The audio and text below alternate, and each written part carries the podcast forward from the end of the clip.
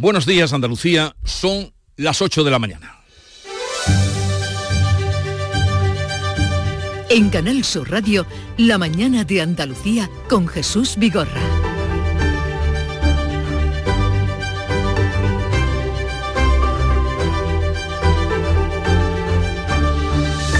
Detenido un joven en la localidad sevillana de Montellano en una operación antiyihadista que ha visto alterada su madrugada, la pasada. El joven de 17 años y de origen sirio vivía con su madre, quien, según los vecinos, habría alertado a la Guardia Civil de las intenciones de su hijo de cometer un atentado. La policía ha registrado durante ocho horas la vivienda y se ha llevado varias cajas con objetos personales. Los abogados de la familia del cabo ahogado en Cerro Muriano recurren hoy en el auto de la justicia militar. Ellos quieren que se lleve por la justicia civil plantean que el juez militar se ha extralimitado en sus competencias y que ha quedado, se ha quedado corto en sus acusaciones. Y Pedro Sánchez, el presidente del Gobierno, que anunciaba ayer 500 millones para mejorar la comprensión lectora y las matemáticas en primaria y en la ESO. Esta esta propuesta anunciada ayer eh, viene a contrarrestar los datos regulares de ahí para abajo del informe PISA que se dieron a conocer hace unos meses. Y en Estados Unidos el republicano Ron DeSantis ha anunciado esta noche que abandona las primarias de su partido y renuncia a competir con Donald Trump al que deja el camino expedito para concurrir a la presidencia de los Estados Unidos. De Santi, gobernador de Florida, ha dicho en su cuenta de Twitter que no puede pedirle más a sus seguidores, ni más tiempo, ni más dinero. Y hoy abre la oficina que gestiona las ayudas a los agricultores del entorno de Doñana para que quien quiera acogerse al pacto de gobierno y la Junta para poder abandonar los regadíos. La mañana de Andalucía. Social Energy. La revolución solar ha llegado a Andalucía para ofrecerte la información del tiempo. Este lunes 22 de enero viene con tiempo soleado, con algunos intervalos de nubes altas. Las temperaturas mínimas siguen sin cambios, con heladas débiles en el interior y máximas parecidas a las del domingo en el Valle del Guadalquivir y en ascenso en el resto de Andalucía. Hoy se van a situar entre los 18 grados de Cádiz, Huelva, Málaga y Sevilla y los 16 de Jaén y Almería. Los vientos soplarán flojos variables con levante moderado en el estrecho. Comienza el año revolucionando tu hogar con Social Energy, la mejor relación calidad-precio del mercado. Si no, te la mejoramos. Descuentos de hasta 3.750 euros y llévate 200 euros en tu batería virtual con Quiero Luz, con seguro todo riesgo incluido los dos primeros años. Pide tu cita al 955 44 11 o socialenergy.es. La revolución solar es Social Energy. Canal Sur Radio. Logística Castillo. Más de 20 años viajando contigo los 365 días del año. Logística Castillo les ofrece la información del tráfico. Vamos a conocer cómo está la situación en las carreteras de Andalucía. Desde la DGT nos informa Alejandro Martín. Buenos días. Muy buenos días. ¿Qué tal? En estos momentos estamos pendientes de complicaciones en los accesos a los grandes núcleos urbanos. Van a encontrar muy densa la entrada a por la 497 y a la entrada a la capital onubense. También la entrada a Sevilla, tanto por la 4 en el entorno de Dos Hermanas como por la 49 a su paso por Bormujos y Tomares. Dificultades también si van a circular en Granada, en la GR30 a la altura de Armilla, dirección norte, dirección Maracena, ya en la provincia de Almería, muy densa la 7 a su paso por Agua Dulce y La Garrofa en dirección Almería capital, en dirección Murcia, al igual que la entrada a la capital malacitana por la 7 a la altura de la Cala del Moral por la MA20 en Baile Miraflores y van a encontrar también dificultades en la 7 en Fuengirola y la Cala de Mijas, todo ello dirección Marbella.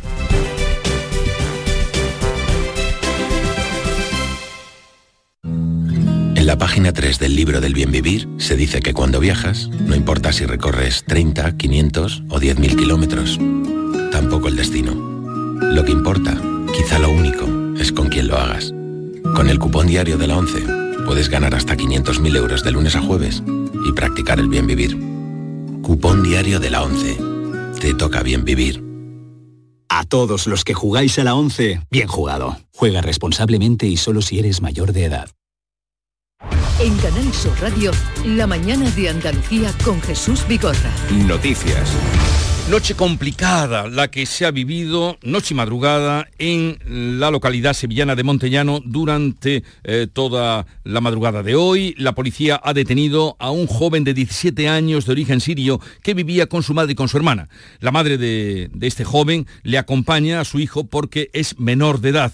Allí se encuentra Javier Ronda que durante toda esta madrugada nos ha estado dando cuenta de la operación. Javier, adelante, ¿qué novedades hay? Buenos días, Jesús. Hasta 30 agentes de la Unidad Central contra Terrorismo de la Comisaría General de Información de la Policía Nacional han participado en esta operación contra el yihadismo, donde se ha coordinado todo por parte de la Audiencia Nacional. El resultado ha sido la detención de este joven, va acompañado de su madre. En aplicación de la ley del menor, su hermana pequeña de 10 años ha pasado la noche en casa de unos vecinos de Montellano. Han incautado importante material, desconocemos cuál ha sido, pero se han llevado varias maletas. Dicen los vecinos, por parte de los compañeros de clase, algunas madres, que se estaban mandando algunos mensajes por parte de este joven relativo a material explosivo.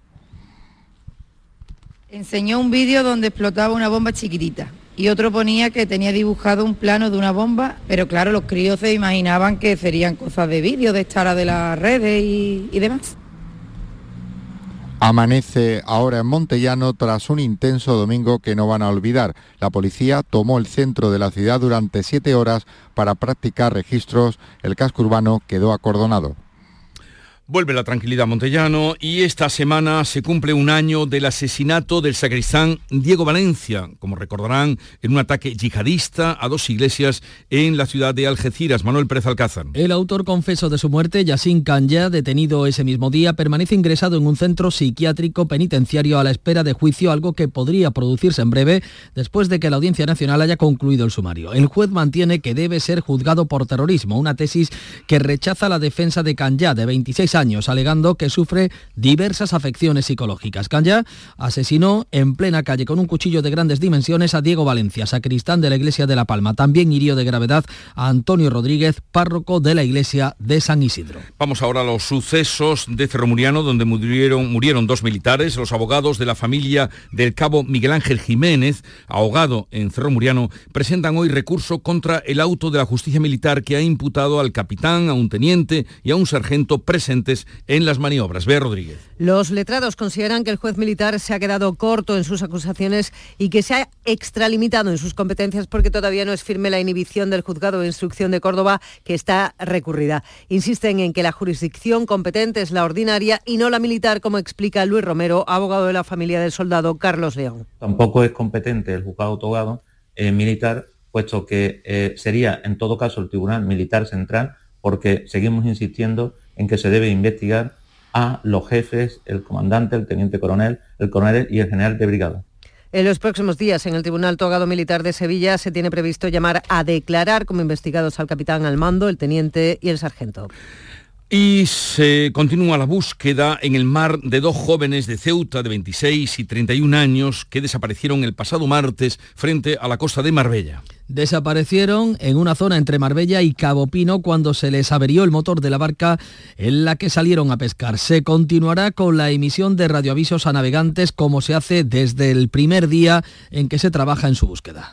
Rescatado en aguas de Adra, en Almería, límite ya con Granada, el cadáver de una persona que viajaba a bordo de una narcolancha. En las últimas 24 horas, cinco pateras han desembarcado cargadas de inmigrantes en el poniente de Almería. Más de un centenar de inmigrantes, entre ellos una docena de menores, han llegado a la costa de Poniente en las últimas 24 horas. El temporal de viento y oleaje dificultaba el rescate del cadáver de uno de ellos, según relata Víctor Vega, que es secretario de la Asociación Unificada de Guardias Civiles. Se jugó la vida porque hacía mala mar y tuvo que sacar de dentro del agua al cadáver también sacaron a la embarcación rápida, a, la copatera, sacaron, aparte del cadáver, sacaron 40 garrafas de petacas de gasolina, de combustible para estas pateras y sacaron seis fardos de, de droga.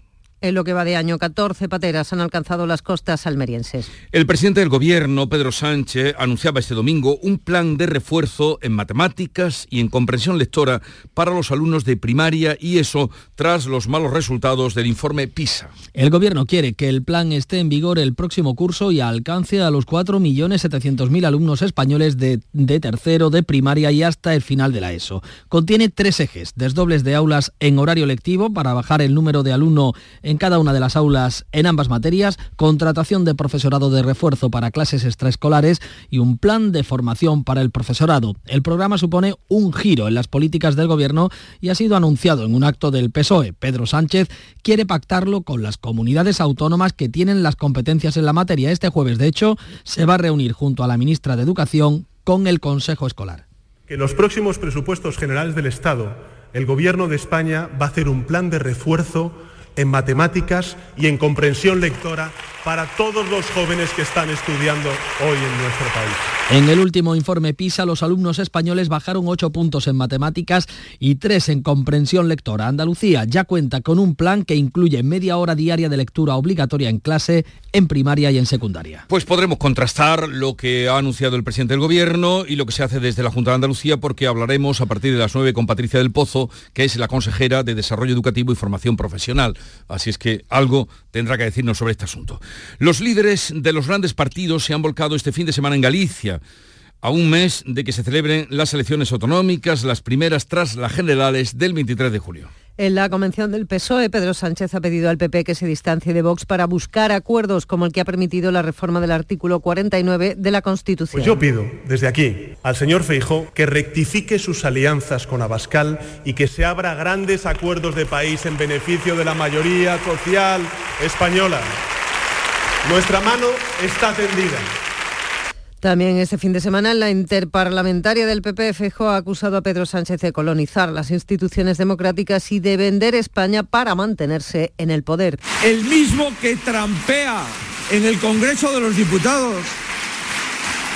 El mismo que dice que en justicia hay dos categorías. El mismo que está protagonizando el mayor retroceso democrático desde la transición.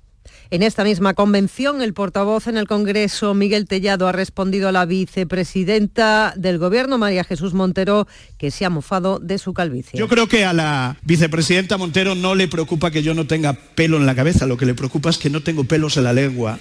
El PP exige a Pedro Sánchez que convoque ya la conferencia de presidentes. Más de 80 alcaldes se reúnen este lunes precisamente para reclamar que se cumplan los compromisos y la financiación. En Pontevedra, Vox ha presentado a sus candidatos a las elecciones gallegas. El PSOE ha aprobado los cambios en la ejecutiva, en la que entran hasta cuatro ministros. La nueva portavoz será la burgalesa Esther Peña.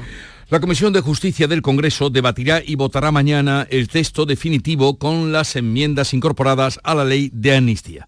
El Partido Popular presentará este lunes una denuncia contra la vicepresidenta Teresa Rivera. Los populares denuncian el señalamiento de Rivera al juez García Castellón, al que acusó de actuar en momentos políticos sensibles y siempre en la misma dirección, en alusión a la instrucción sobre el presunto delito de terrorismo que rodea a Tsunami Democrático. En la Comisión de Justicia del Congreso, quiere introducir mañana su enmienda que da cobertura a ese delito precisamente por el que se investiga a Tsunami y a Puigdemont. La portavoz Miriam Nogueras ha defendido una amnistía integral donde dice entren todos y sea de aplicación inmediata. Nogueras ha afirmado que el gobierno central no puede obviar que miembros de la cúpula del Poder Judicial son, asegura, los máximos responsables de la situación política derivada del procés. Mira, nosaltres vam negociar, estem negociant i seguim negociant i som allà on érem, que és l'amnistia integral. Per que hi entri tothom i que sigui d'aplicació immediata. Els membres de la cúpula judicial espanyola, sigui per omissió o sigui per acció, són els màxims responsables d'això que està patint Catalunya.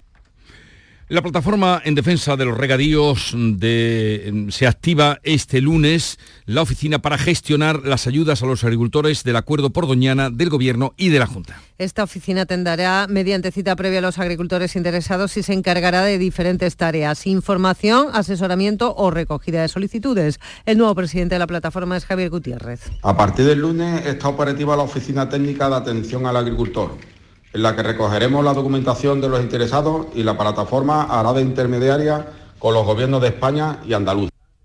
Ron DeSantis se retira de las primarias del Partido Republicano y deja el camino expedito para su carrera a la Casa Blanca de Donald Trump. DeSantis ha anunciado esta noche que abandona las primarias del partido, renuncia a ser candidato a la presidencia de Estados Unidos y apoyará a Trump, que ya le ha agradecido ese respaldo. DeSantis, gobernador de Florida, ha dicho en su cuenta de eh, X de redes sociales que no puede pedirle a sus seguidores que le dediquen más tiempo ni más dinero. No tenemos un camino claro para la victoria, por eso hoy suspendo mi campaña. Un niño de nueve años ha vivido solo durante dos años en su apartamento de Francia tras ser abandonado por su madre en aquel país. Luego le daremos más detalles y esta semana se celebra en Madrid la Feria Internacional de Turismo FITUR a la que Andalucía acude con una oferta integrada en su pabellón de 6.500 metros cuadrados. Antes de la cita, Sevilla ha tenido una gran promoción este fin de semana con la visita de la que fuera candidata a la Casa Blanca Hillary Clinton, que además se ha dejado ver y pasear por la ciudad. Antonio Catoni. Sí, sí, incluso, fíjate, disfrutando de esto.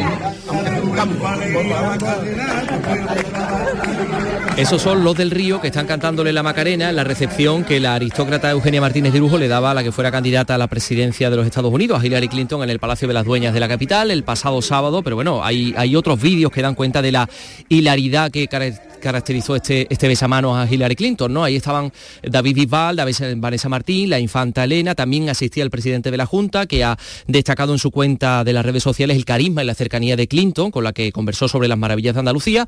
Sabemos que ha visitado el Real Alcázar, la Catedral, el Archivo de Indias, ha paseado por el centro y dicen que ha comido alcachofas en un conocido restaurante de la Trianera, calle Betty. Jesús. La mañana de Andalucía. Profesionales del canal Oreca y la industria turística. Vuelve HIT, Salón de Innovación en Hostelería. Descubre las tendencias en equipamiento, servicios y productos. Encuentra soluciones innovadoras y digitales y conecta con tus socios y clientes. Inscríbete en salonhit.com del 5 al 7 de febrero en FICMA.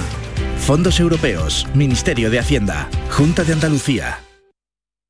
Frutos secos Reyes, mucho más que pipas. Disfruta con nuestra deliciosa variedad de frutos secos, snacks y golosinas en los más de 35.000 puntos de venta que tenemos en Andalucía o en frutosecorreyes.es. Ah, y ahora con tu pedido a partir de 20 euros, te los llevamos a casa gratis. Frutos secos Reyes, tus frutos secos de siempre.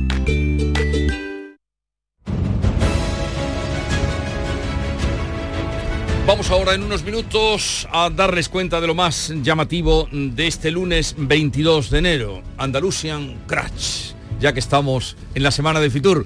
Eh, Fran López de Paz, eh, ¿cómo Espérate, está el que, día? que no se vaya Manolo Pérez Alcázar, que te deje las gafas. Que ¿Para te qué? deje las gafas. Yo- yo me manejo ya sin gafas, No, ¿eh? no, no, pero es que para que María Jesús Pontero te diga algo. Porque ya estás como el... ¿Cómo era este? El Terán, ¿no? O Tellán, o... eh, Tellado. Tellado. Tellado. exactamente. Eh, tienes las mismas eh, condiciones fisiológicas que Tellado. Tienes gafas y no tienes pelo. Has visto cómo la vicepresidenta del gobierno se permitió el lujo de referirse a una persona por sus condiciones físicas, ¿no? Cuando habría que decirle que los alopécicos, y aquí hay tres ejemplos, estamos muy orgullosos de serlo. Por supuesto. Porque no necesitamos ir a la peluquería, como en el caso de ella, ¿no? Ha sido la perla de la semana, pero lo más mollar puede ser el anuncio de Pedro Sánchez, que eso va a traer hoy cola. Más matemáticas, más lectura, pero los niños van a seguir pasando sin aprobar. Esa sería la pregunta. Esa sería la pregunta. ¿Y cómo debe estar ahora Isabel Celá en el Vaticano, que fue la responsable de este sistema educativo que está trayendo tantos problemas a las nuevas generaciones? Estará yendo de rodillas subiendo la escala santa, porque lo que ayer le hicieron fue toda una enmienda a la totalidad, Vigorra. Veremos qué nos dice la consejera de Educación que va a estar con nosotros a las 9, que algo tendrá que decir en este sentido. A ver, Nuria Durán, ¿qué has encontrado como más eh, impactante, llamativo, Pues atractivo? vacunar a cada persona sana costó el año pasado de media 1.519 euros. Vacunar a una persona sana 1.500 euros. Le sigue saliendo, no obstante, muy rentable al Sistema Nacional de Salud porque un solo ingreso por gripe supone más de 3.200 euros y un ingreso por meningitis supera los 9.700. Vacunar en España 1.500 euros a cada persona. Es un 125% más que en el año 2019, que en la prepandemia. Y curiosamente, vacunar a una mujer sale más caro que vacunar a un hombre, unos 50 euros. La única diferencia, la única diferencia entre mujer y hombre es la vacuna recomendada durante el embarazo. Del ámbito internacional, Bea, ¿qué La encuentras? gente se ha revuelto, se ha echado a la calle este fin de semana en Alemania, en diferentes ciudades, contra ese plan de la formación ultraderechista alternativa por Alemania de expulsar del país a millones de personas de origen extranjero. Vamos con la clave económica del día, Paco, Ramón. La leemos en expansión, que la crisis del Mar Rojo está encareciendo los costes logísticos, se, se está viendo, también se están ampliando los tiempos de abastecimiento de las empresas, pero por el momento se descartan la ruptura de stock, de stock es decir, que se queden sin material las eh, compañías. El café es la materia prima que más dolores de cabeza nos está dando. Y la noticia deportiva de hoy, Nuria Gaciño. El Granada juega a las 9 frente al Atlético de Madrid en Los Cármenes. Sergio González se despide hoy del cadismo y Carlos Alcaraz juega a las 9, octavos de final del Abierto de Australia. Llegamos así a las 8, 20 minutos de la mañana. Es el tiempo para la información local. Atentos. En la mañana de Andalucía de Canal Sur Radio, las noticias de Sevilla con Antonio Catoni. Buenos días, un menor de 17 años de origen sirio ha sido detenido esta madrugada en Montellano en el marco de una operación antiyihadista que aún está abierta. La policía ha desplegado un operativo que ha alterado la vida de este pueblo de 7.000 habitantes, por lo que el alcalde ha pedido calma a los vecinos. Otros dos titulares en portada este miércoles arranca en Madrid la Feria Internacional del Turismo a la que Sevilla Capital acude siendo el único destino de Andalucía que contará con stand propio. El lema Sevilla Pasión por ti. Y el mismo día, el miércoles, la familia de Marta del Castillo ha convocado una concentración ante la audiencia de Sevilla para pedir justicia en el decimoquinto aniversario del crimen de la joven sevillana. El tráfico Vamos a ver cómo se circula esta hora por las carreteras de Sevilla y provincia. María José Molina, buenos días. Buenos días, Antonio. A esta hora tenemos tres kilómetros de retenciones. Atención en la variante de Bellavista por un pequeño accidente sin graves consecuencias. Ha ocurrido a la altura del kilómetro 548 y permanece cortado el carril izquierdo sentido Sevilla. Hay también tres kilómetros de retenciones en la entrada por la A49 y un kilómetro en el puente del Centenario sentido Huelva. En la ciudad el tráfico es intenso en Ronda Urbana Norte en ambos sentidos, a la altura de San Lázaro en la entrada por los puentes del Alamillo de Patrocinio en Juan Pablo II y Puente de las Delicias, en Ronda de Tamarguillo, sentido Avenida de la Paz, en la entrada por la Avenida de la Paz y en la entrada por Kansas City. ¿Y el tiempo? Sol Renovables les ofrece el tiempo. Expertos en instalaciones solares y energías renovables para su vivienda o negocio. Enchúfate al sol. www.solrenovables.com Pues tenemos un hermoso amanecer a esta hora del amarillo al azul, cielos poco nubosos, temperaturas mínimas en descenso, las máximas 18 grados en Morón, Écija, Lebrija y Sevilla, donde ahora tenemos 6 grados. Enseguida desarrollamos estos y otros asuntos. Realiza Marco Farón. Centro de Implantología Oral de Sevilla, CIOS, campaña especial 36 aniversario. Implante, pilar y corona, solo 600 euros. Llame al 954 22 22 60 o visite la web ciosevilla.es. Estamos en Virgen de Luján 26, Sevilla. Recuerde, solo 600 euros. En Canal Sur Radio, las noticias de Sevilla. Operación antiyihadista en Montellano. Esta madrugada la policía ha desplegado un operativo atendiendo a un supuesto aviso de ataque yihadista. Han detenido los agentes a un menor de 17 años de origen sirio. Eh, durante toda la madrugada ha estado Javier Ronda en esta localidad de la provincia de Sevilla, casi limítrofe con la provincia de Cádiz. Y ahí sigue. Javier Ronda, buenos días. Buenos días, amanece una nueva jornada tras un domingo intenso en esta localidad de 7.000 habitantes, la unidad central contra el terrorismo de la Comisaría General de Información de la Policía Nacional, coordinado por la Audiencia Nacional, ha desplegado este amplio dispositivo que cortaba las calles del centro y proceder después a la detención de este joven de 17 años, aunque la madre por la edad del menor le acompaña después de haber sido arrestado. Lo hemos visto salir con una cazadora en la cabeza, salir con un amplio también dispositivo de coches policiales, todos ellos camuflados, a filo de las 3, 4 de la madrugada tras 7 horas de registro. Algunos de los vecinos conocían a la madre, a esta familia, la pequeña, la hermana menor, ha pasado la noche en casa de unos vecinos. Escuchamos a un vecino de esta familia de origen siria. La hermana más pequeña siempre iba con la madre pero al chaval la verdad que nunca lo he visto con la madre. Solo sé que estaba en el instituto. Esta familia vive de alquiler en un piso. Y la parte de abajo es, otra casa. Esa misma yo tener lo que ir. Está todo el mundo desalojado. Esto no se ve todos los días. Esto es algo extraordinario. El joven estaba matriculado en el instituto de esta localidad. Hemos visto a los chicos ir ya hacia clase, donde estaba matriculado, como decimos, el joven arrestado. Todo se coordina desde Madrid, desde la Audiencia Nacional, en una operación decretada bajo secreto de sumario, aunque con el sello de lucha contra el terrorismo yihadista. Gracias, Javier Ronda. Informa en directo Canal Sur Radio. En Canal Sur Radio, las noticias de Sevilla. Vamos a hablar mucho esta semana. El día 24 se inaugura la Feria Internacional del Turismo de Madrid, Fitur, y Sevilla va a estar presente. Pilar González, buenos días. Buenos días. Sevilla Capital acude siendo el único destino de Andalucía que contará con un stand propio. Se prevé que haya más de 200 encuentros profesionales. Este año el lema es Sevilla, pasión por ti. Además, este año, dice el alcalde José Luis Sanz, la imagen de Sevilla en Fitur se centrará en el patrimonio vivo de la ciudad, los sevillanos. A Sevilla no se viene solo a disfrutar del conjunto histórico más importante de España, de uno de los conjuntos históricos más importantes de Europa. Eh, se viene también a vivir como se vive en Sevilla. Pues parece que ha escuchado al alcalde Hillary Clinton que ha venido a pasar este fin de semana a Sevilla.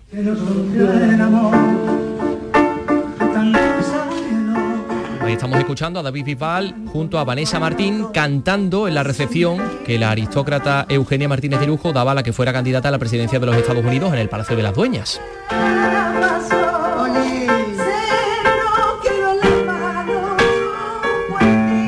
Cantaron artistas como los del Río y otros rostros conocidos, la infanta Elena o el presidente de la Junta de Andalucía, que ha destacado en sus redes sociales la cercanía de Clinton con la que conversó sobre las maravillas de Andalucía. Ha visitado el Real Alcázar, la Catedral o el Archivo de Indias, ha paseado por el centro y ha almorzado en un conocido restaurante de la trianera Calle Betis. 8 y 26 minutos. La colección que presentaba eh, anoche Javier del Álamo ha puesto cierre, ha puesto fin al Simov de este año. La ya veterana Semana Internacional de la Moda Flamenca ha cumplido 29 años ofreciendo en 40 desfiles las creaciones de 70 diseñadores durante cuatro días. Una vez más, Simov ha sido todo un éxito en cuanto a las novedades y calidad de los trabajos, también por la asistencia de público y resultados del centenar de expositores y artesanos del sector que han mostrado en sus stands las últimas tendencias. Sevilla en la mañana de Andalucía. ¡Estufa! ¡Lavadora! ¡Frigorífico! ¿Cuál me llevo? Si compro la estufa no me llega para el frigo, pero también necesito lavadora nueva. ¿Qué hago? Cómpralos todos. En El Golpecito los tenemos mucho más baratos. El Golpecito. Electrodomésticos nuevos con pequeños golpes o arañazos más baratos y con dos años de garantía. El Golpecito. En Alcalá de Guadaira, calle Mairena, calle Naranjo y Polígono Recisur. En Utrera, calle Corredera. 955 68 76 11. El llamador en Círculo de Pasión. Este lunes, en directo y cara al público desde el Mercantil de la calle Sierpes, con la Hermandad de la Milagrosa protagonista de la exposición de 2024. Lunes 22, 10 de la noche. El llamador en Círculo de Pasión. Entrada libre hasta completar aforo. Tres minutos para las ocho y media. La familia de Marta del Castillo conmemora esta semana el decimoquinto aniversario del crimen sin perder la esperanza de encontrar algún día los restos de la joven. El abuelo de Marta pide una asistencia masiva a la concentración que han convocado para este miércoles, día 24, a las 11 de la mañana ante la audiencia provincial. Y pese a los escasos resultados extraídos, el móvil de Cargaño es la última esperanza para localizar el cadáver y exige la familia que la policía siga investigando. Lo cuenta la abogada Inmaculada Torres. En el momento en que eh, Marta aparezca, se acabarían todo lo que hay alrededor de Marta. Tanto Miguel Carcaño como el resto de personas que, sepan que saben dónde está el cuerpo, eh, que dieran los datos ciertos para poder encontrarla. Ya han pasado 15 años, ya es hora de que digan dónde está el cuerpo. Les contamos también que esta semana la promotora que construye la antigua fábrica de Altadi se va a reunir con los grupos municipales del ayuntamiento para enseñarles el nuevo proyecto de pasarela entre los remedios y el centro de la ciudad. Ya sabemos que será perpendicular a la línea del río. El nuevo trazado será llevado al Pleno Municipal y también tiene que recibir el visto bueno de la Comisión Provincial de Patrimonio. La primera idea, la de una pasarela con trazado diagonal entre Altadis y San Telmo, fue rechazada por este organismo. El delegado de urbanismo, Juan de la Rosa, espera que ahora reciba el visto bueno. Lo importante es que la Comisión de Patrimonio vea que el proyecto que presenta Altadí acuerda con sus requisitos y pues que no tenga un impacto medioambiental. Yo por lo que leía parecía que era más prudente que fuese paralelo a los puentes que existen, que no hubiese pilotes en el agua. Dos apuntes más. Tusan amplía a partir de hoy la línea de autobús que va desde el Prado a la Ciudad de la Justicia en Palmas Altas, que ha trasladado a 70.000 personas y ahora va a salir desde el intercambiador de San Bernardo. Por otra parte, un juez ha enviado a prisión a los dos tironeros que la Policía Local de Sevilla ha detenido este pasado fin de semana de 25 o 35 años que acababan de arrebatar el bolso a una joven de 18 años en la Plaza de España. La información deportiva. Nure Gaciño, buenos días. Muy buenos días. Jornada para olvidar. Con las derrotas del Betis y del Sevilla, los sevillistas se traen un bochornoso 5 a 1 de Montilivi, donde fueron arrollados por el Girona y el Betis no pudo evitar el triunfo del Barcelona por 2 a 4, a pesar de que llegaron a empatar a 2 gracias a dos goles de Isco. Los verdiblancos bajan a la novena posición. Se ponen a cuatro puntos de los puestos europeos, mientras que el Sevilla sigue aguantando fuera del descenso gracias a lo mal que están los de abajo, ya que el Cádiz, que es el equipo que marca la frontera con la zona peligrosa, también perdió. Les contamos por último que esta mañana se presenta en el Instituto Andaluz de Patrimonio Histórico la restauración del sin pecado de la Hermandad del Rocío de Espartinas y que esta tarde se entrega el Premio Internacional de Periodismo Manuel Chávez Nogales en su tercera edición. Tenemos 6 grados en Sevilla capital.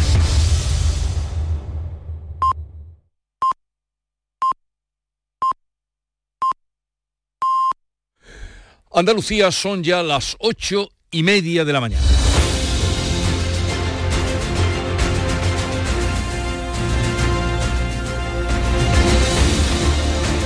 Y a esta hora enseguida vamos a abrir charla, tertulia de actualidad, mesa de diálogo, como mejor quieran llamarle, hoy con los compañeros periodistas altamente cualificados, Ángela Cañal, Héctor Barbota y Kiko Chirino. Buenos días. En el sorteo del sueldazo del fin de semana celebrado ayer, el número premiado con 5.000 euros al mes durante 20 años y 300.000 euros al contado ha sido 45.170 45170 serie 53 53 Asimismo, otros cuatro números y series han obtenido cada uno de ellos un sueldazo de 2.000 euros al mes durante 10 años. Puedes consultarlos en juegos11.es. Hoy, como cada día, hay un vendedor muy cerca de ti repartiendo ilusión.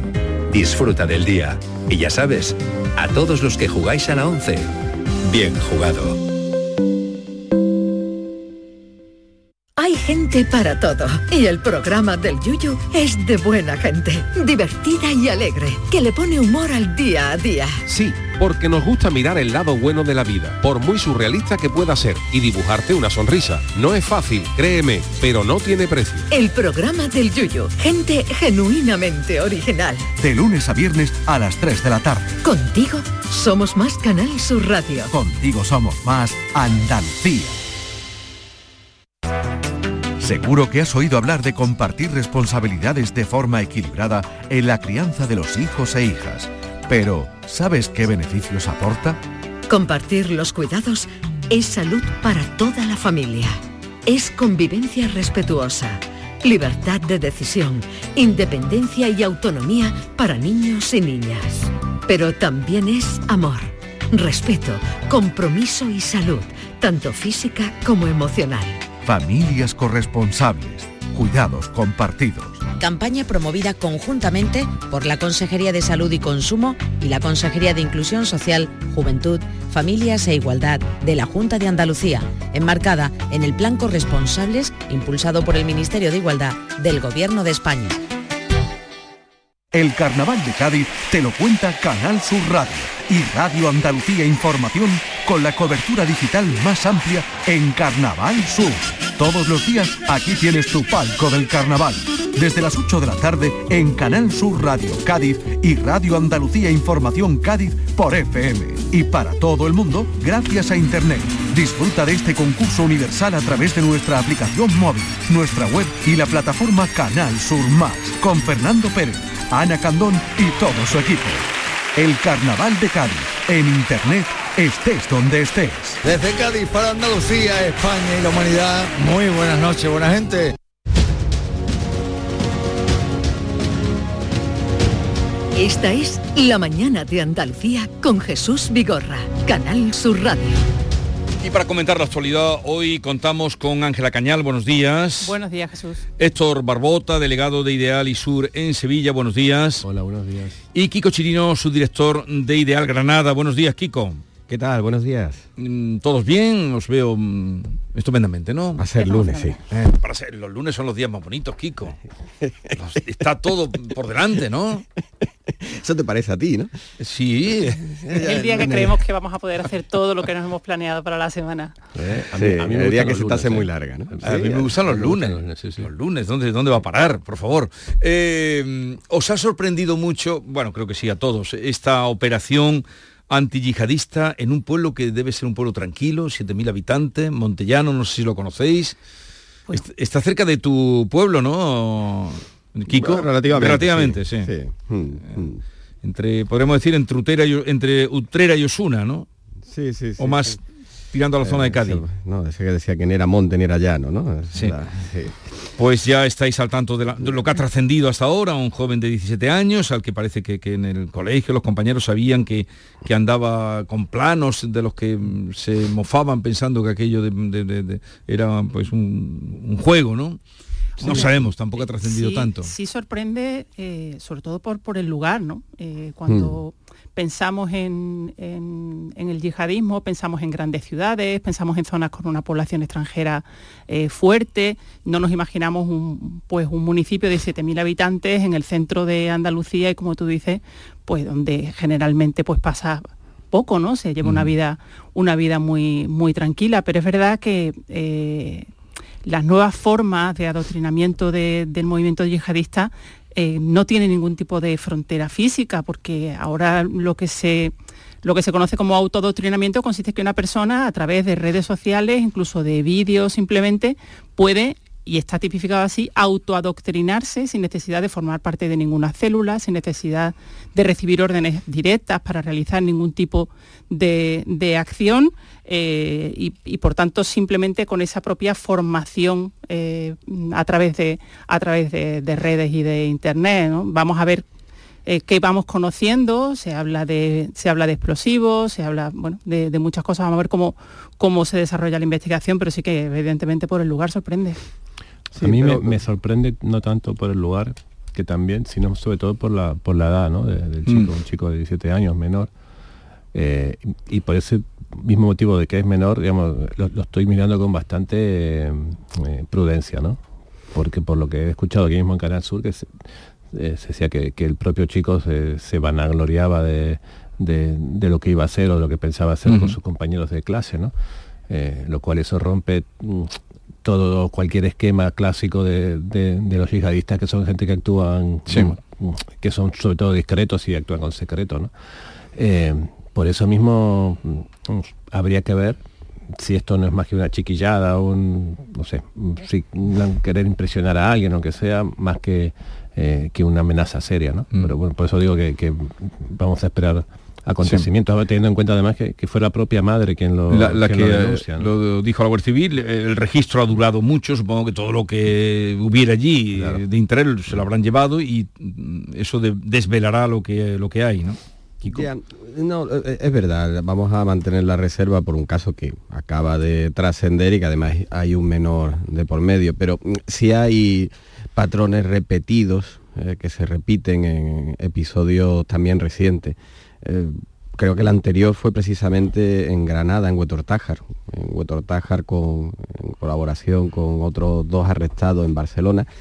Y digo que se repite porque Huetortájar es también un pueblo pues, unas dimensiones similares, también donde eh, podían pasar eh, inadvertido para la generalidad, pero no para los vecinos de ese pueblo. Y era también un chaval de veintipocos años, creo que recordar que eran 22 años, y que se había autorradicalizado y que lo que encontraron pues, fue ese material informático, pero sí tenía eh, el contacto, aunque era una persona aislada en un pueblo, sí estaba en contacto con otras eh, con otros miembros, los que formaban una célula, y, y- y sí había un, proceso de, de radicalización y donde se repetían los mismos mensajes, ¿no? Lo de derrapar sangre, siempre invocan al ándalus.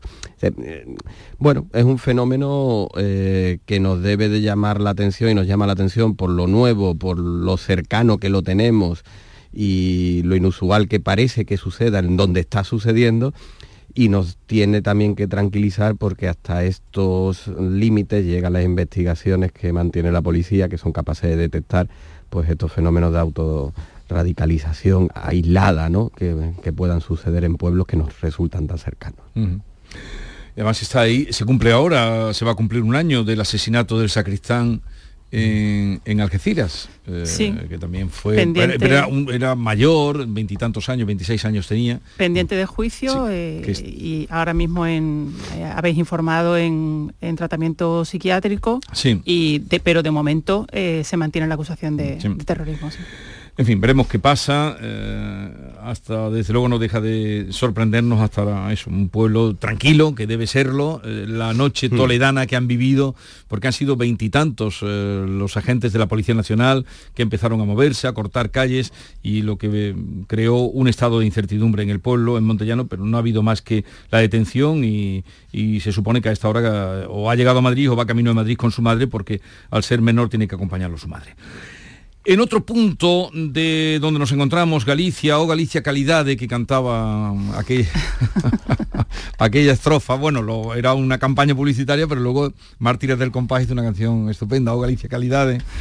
Allí se han ido los líderes de los principales partidos políticos y el presidente del gobierno, Pedro Sánchez, ha anunciado un plan de refuerzo escolar en matemáticas y compresión lectora con más de 500 millones para contrarrestar los resultados del PISA. Resultados que salen siempre, eh, salieron en otoño, vamos, en, debió ser en eh, noviembre cuando salieron, no sé, más o menos. Más o menos. Entonces ahora, eh, para luchar contra ellos, hubo una bajada ahí, como casi siempre salimos en alguna, con diferencias en algunas de otras comunidades, pero 500 millones para contrarrestar los resultados del PISA y eso hizo que ayer todo girara ya y hoy también en torno a la educación en España. Bueno, los datos del informe PISA fueron muy malos para España y en general ¿eh? para, muchos países de Europa.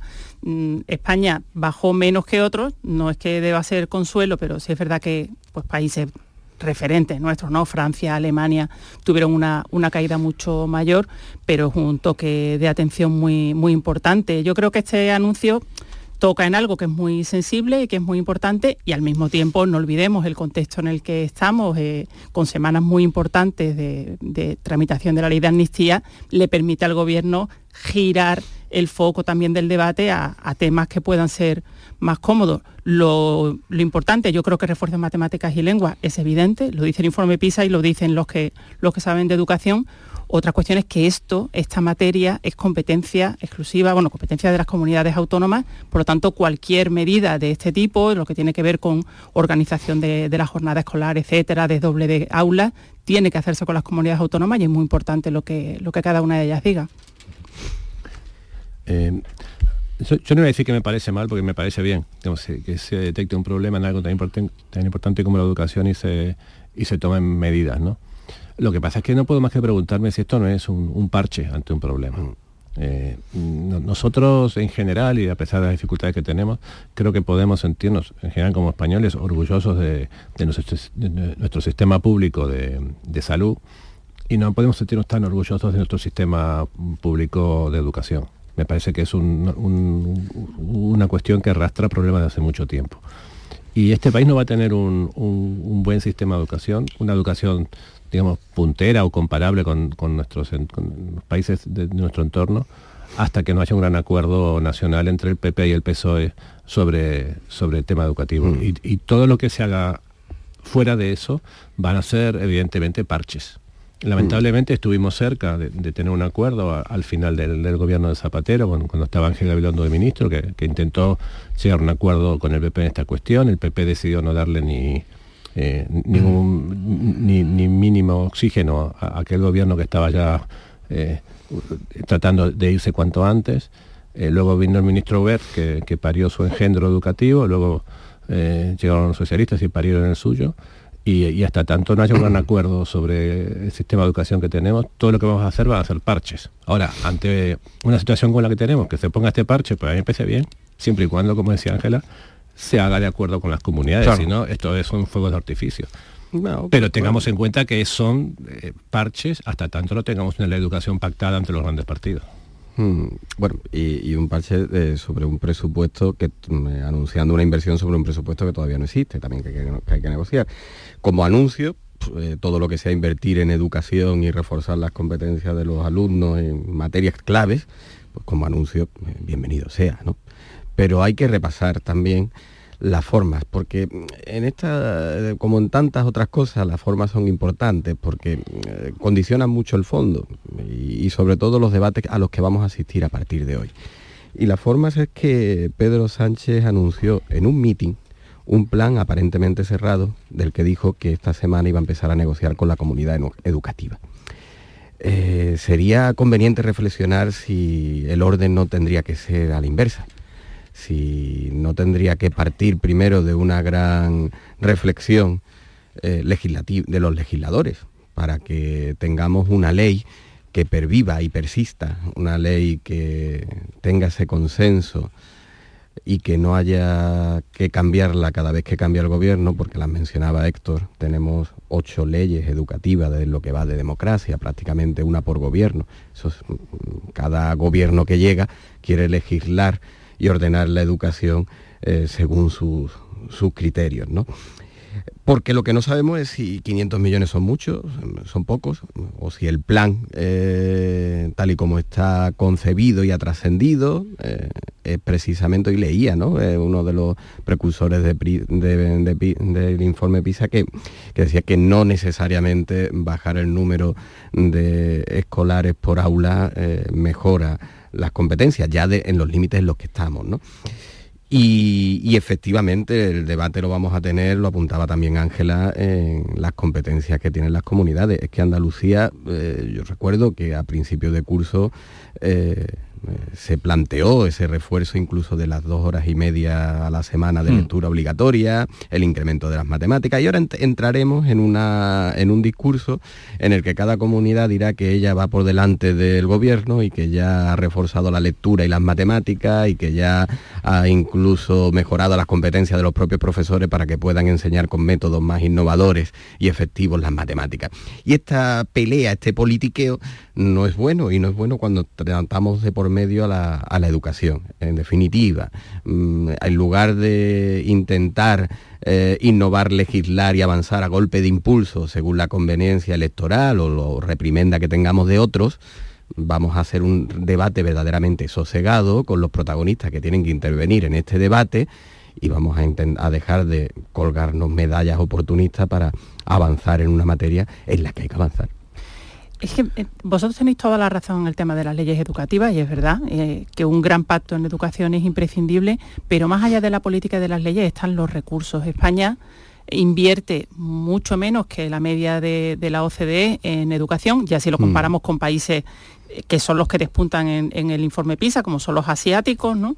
que la, inversión en educación es que es estratégica para esos países y no es estratégica, por lo menos se ve, no se ve así para países como España, cuando tú inviertes de media 1.500 euros menos por alumno que la media de la OCDE, pues eh, no solamente son las leyes educativas, son los recursos, porque la política también se expresa en los presupuestos, ¿no? De una manera muy importante. Pero mm, me daba la impresión cuando tú hablabas antes, Ángela, que eh, el momento de traer este, este plan, que es necesario todo lo que sea para eh, fomentar la educación y alentarla, venía, no sé, te entendía como que era para apartar el debate político que, de, de, mm, Junts, de Puigdemont, de el informe independentistas. el informe PISA es de noviembre, la medida me parece acertada, pero Kiko ha mencionado la forma, un meeting eh, en el contexto de una campaña electoral en Galicia.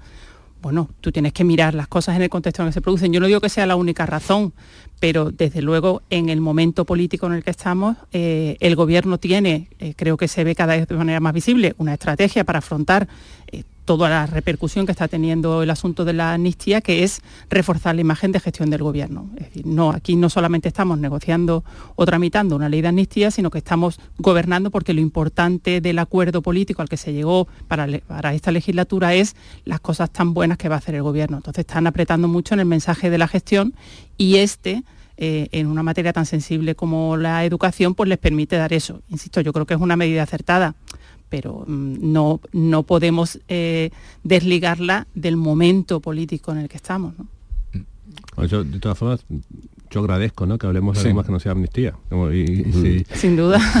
Porque estoy, un poco agotado.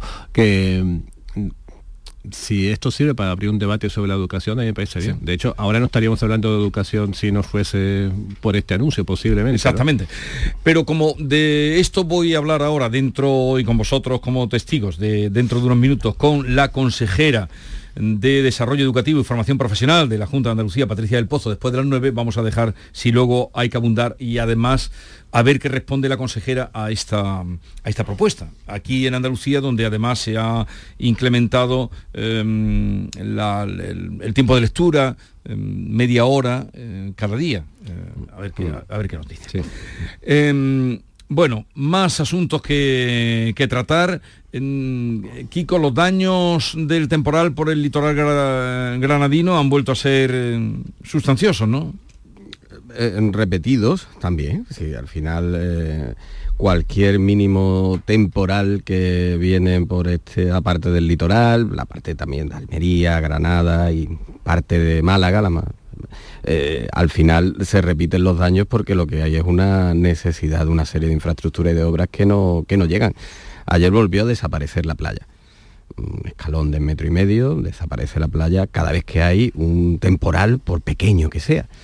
Eh, y aquí si repasamos, mientras, digo porque también forma parte de los asuntos de los que poco se debate y poco se hablan, y al final son los asuntos que trascienden y que llegan al ciudadano, ¿no? Hay el, litoral granadino, lindando también con Almería, ¿no? Eh, necesita seis espigones seis espigones anunciados desde hace 20 años, todo aquí se anunció hace 20 años, eh, prometido como inmediato hace una década. De esos seis, solo uno, solo uno podría estar en condiciones de licitarse la obra, solo uno. Ese uno es precisamente el que hubiese evitado que hubiese desaparecido la playa de ayer. Eh, ¿Me hablas de, de Playa Granada? de, espigón de Playa Granada. Ese espigón no ha empezado la obra, no ha empezado la obra, según la respuesta que nos dieron en septiembre, porque hay saturación de trabajo en la abogacía del Estado y no puede preparar los pliegos para que empiece la obra. Desde septiembre no ha pasado ni se ha superado esa saturación de trabajo. La obra durará, cuando, cuando empiece, ocho meses. Eso quiere decir que aunque empezara mañana, no estará para este verano. Por lo cual, Granada, el litoral granadino, se enfrenta a otro verano con las playas que borrará, las playas serán borradas por cualquier mínimo temporal que llegue. Estos son asuntos, estos son asuntos que sí, merecerían una urgencia en el, en el debate. Y vemos que cuando se quiere hay urgencia y no vamos a mencionar la, amnistía para que esto no se desespere, pero cuando se quiere hay, hay urgencia en las cosas. Sí, pero además una comunidad como la nuestra que vive del turismo, también ha habido, no sé por dónde vosotros frecuentáis, el Portil también eh, sí, eh, ha habido, las playas han quedado muy deterioradas. En la, en la Costa del Sol, en, en esta ocasión tengo entendido que no ha habido grandes daños, pero toda la zona de Marbella, Mijas, eh, digamos, la, parte más occidental de la Costa del Sol, cada vez que hay un temporal en esa zona también, mm. se, también se queda sin playa, ¿no? Y, efectivamente pasa lo mismo, Marbella pasa lo mismo que, que el asunto que estaba mencionando Kiko, que hay, unos espigones ahí programados desde, la época del gobierno de, Mariano Rajoy, que quedaron en, eh, y estaba bastante avanzado, pero quedaron prácticamente en nada posteriormente, ¿no? Mm. Eh, mm. yo creo que muchas veces lo, que le pasa al turismo es que es una actividad económica muy importante que no tiene digamos, el, prestigio o la, o la, eh, o la buena atención que tienen otros sectores económicos. ¿no? Parece que, no sé, que, un minero de Asturias tiene mucha más épica que un, que un camarero de la Costa del Sol muchas veces ¿no? y, más derecho a trabajar. Lo hemos visto ahora con, la cuestión de, de, la, de, las medidas que, que anunció Juanma Moreno en relación con la sequía. ¿no? El primer, la, primera reacción de la izquierda fue decir pues, que, no rieguen más los campos de golf.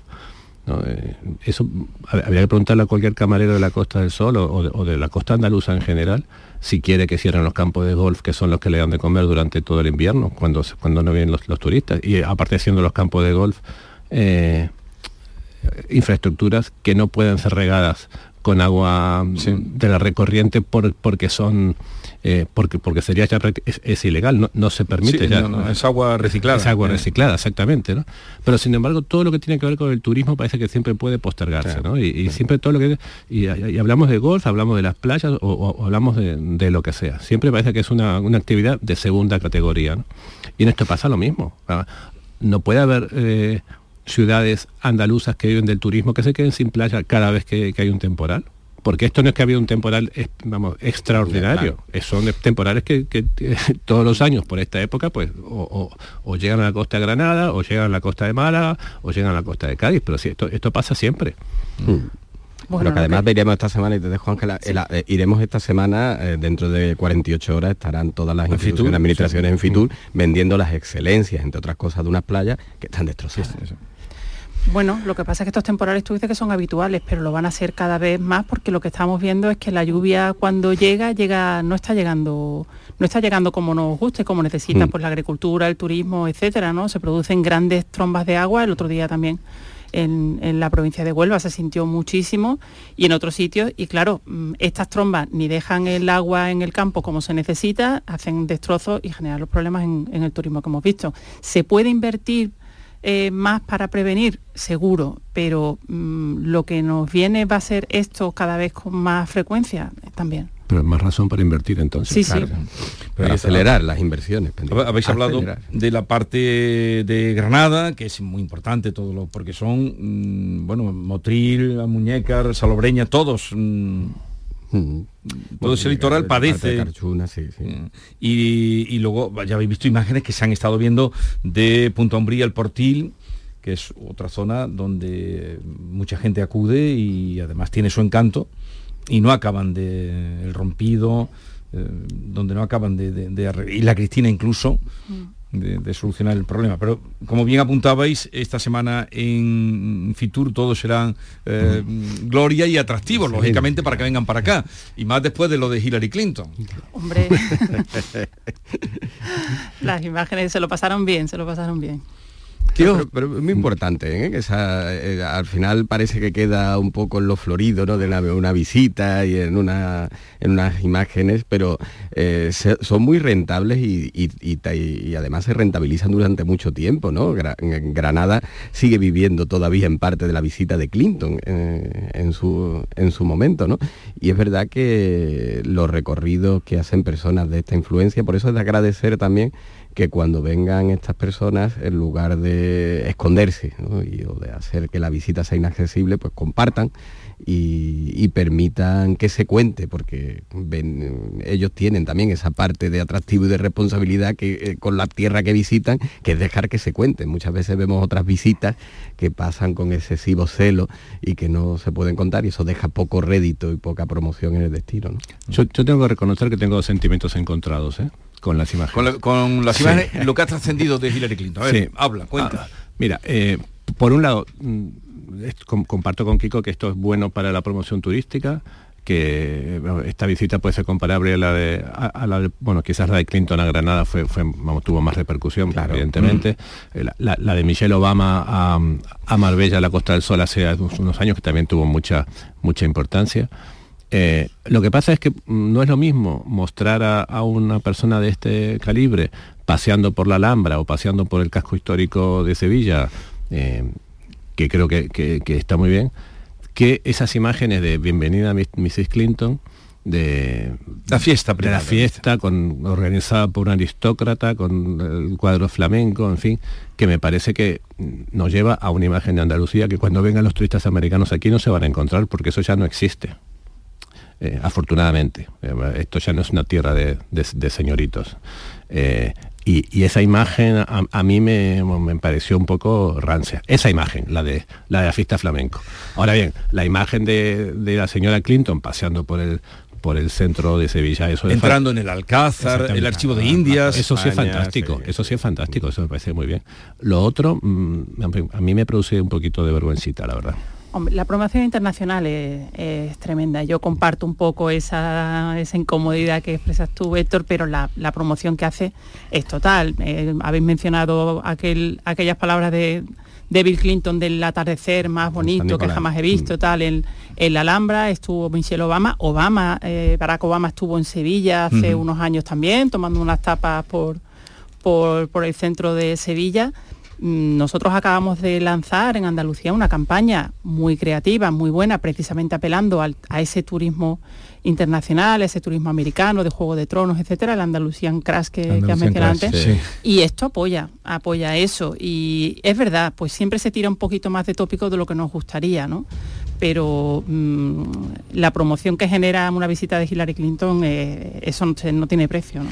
Lo que pasa es que eh, con los móviles ya y en cada mm, mano uno o dos móviles es inevitable que unas imágenes que mm, no deberían salir de lo estrictamente privado, ¿no? Porque eso en frío es muy difícil de, entender a lo mejor. De digerir. Son las horas de los postres, bueno, ya la, hora de la sobremesa. Hombre, yo entiendo que cuando tú eres Hillary Clinton y no quieres que salgan unas imágenes, no salen. No salen. Entonces, si están saliendo es porque había un, bueno, pues una relajación, una idea de que esas imágenes pudieran difundirse, ¿no? yo, tampoco soy tan contrario al tópico en estos casos tampoco eh, es verdad que los del río tenían una serie de, bueno, un boato, ¿no? Pero es verdad que también los que vienen siguen buscando también esa parte y forma parte del tópico. Hay que administrarlo bien y hay que afianzarlo, pero forma parte del tópico, tampoco vamos a renunciar a todo. Somos tópicos y utópicos. Somos trópicos, tópicos y utópicos. Y así llegamos a las 9 de la mañana. Canal Sur, la radio de Andalucía.